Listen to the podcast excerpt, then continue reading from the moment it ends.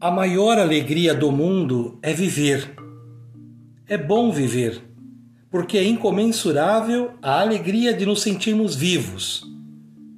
Sabermos que temos um coração que está em sintonia com o que queremos, escolhemos e guardamos em nós. Não dediquemos tanto tempo ao que não é bom ou ao que nos distraia dos melhores momentos, pensamentos e atitudes. Vamos manter muita atenção no que podemos fazer para gerar mais luz nos nossos dias.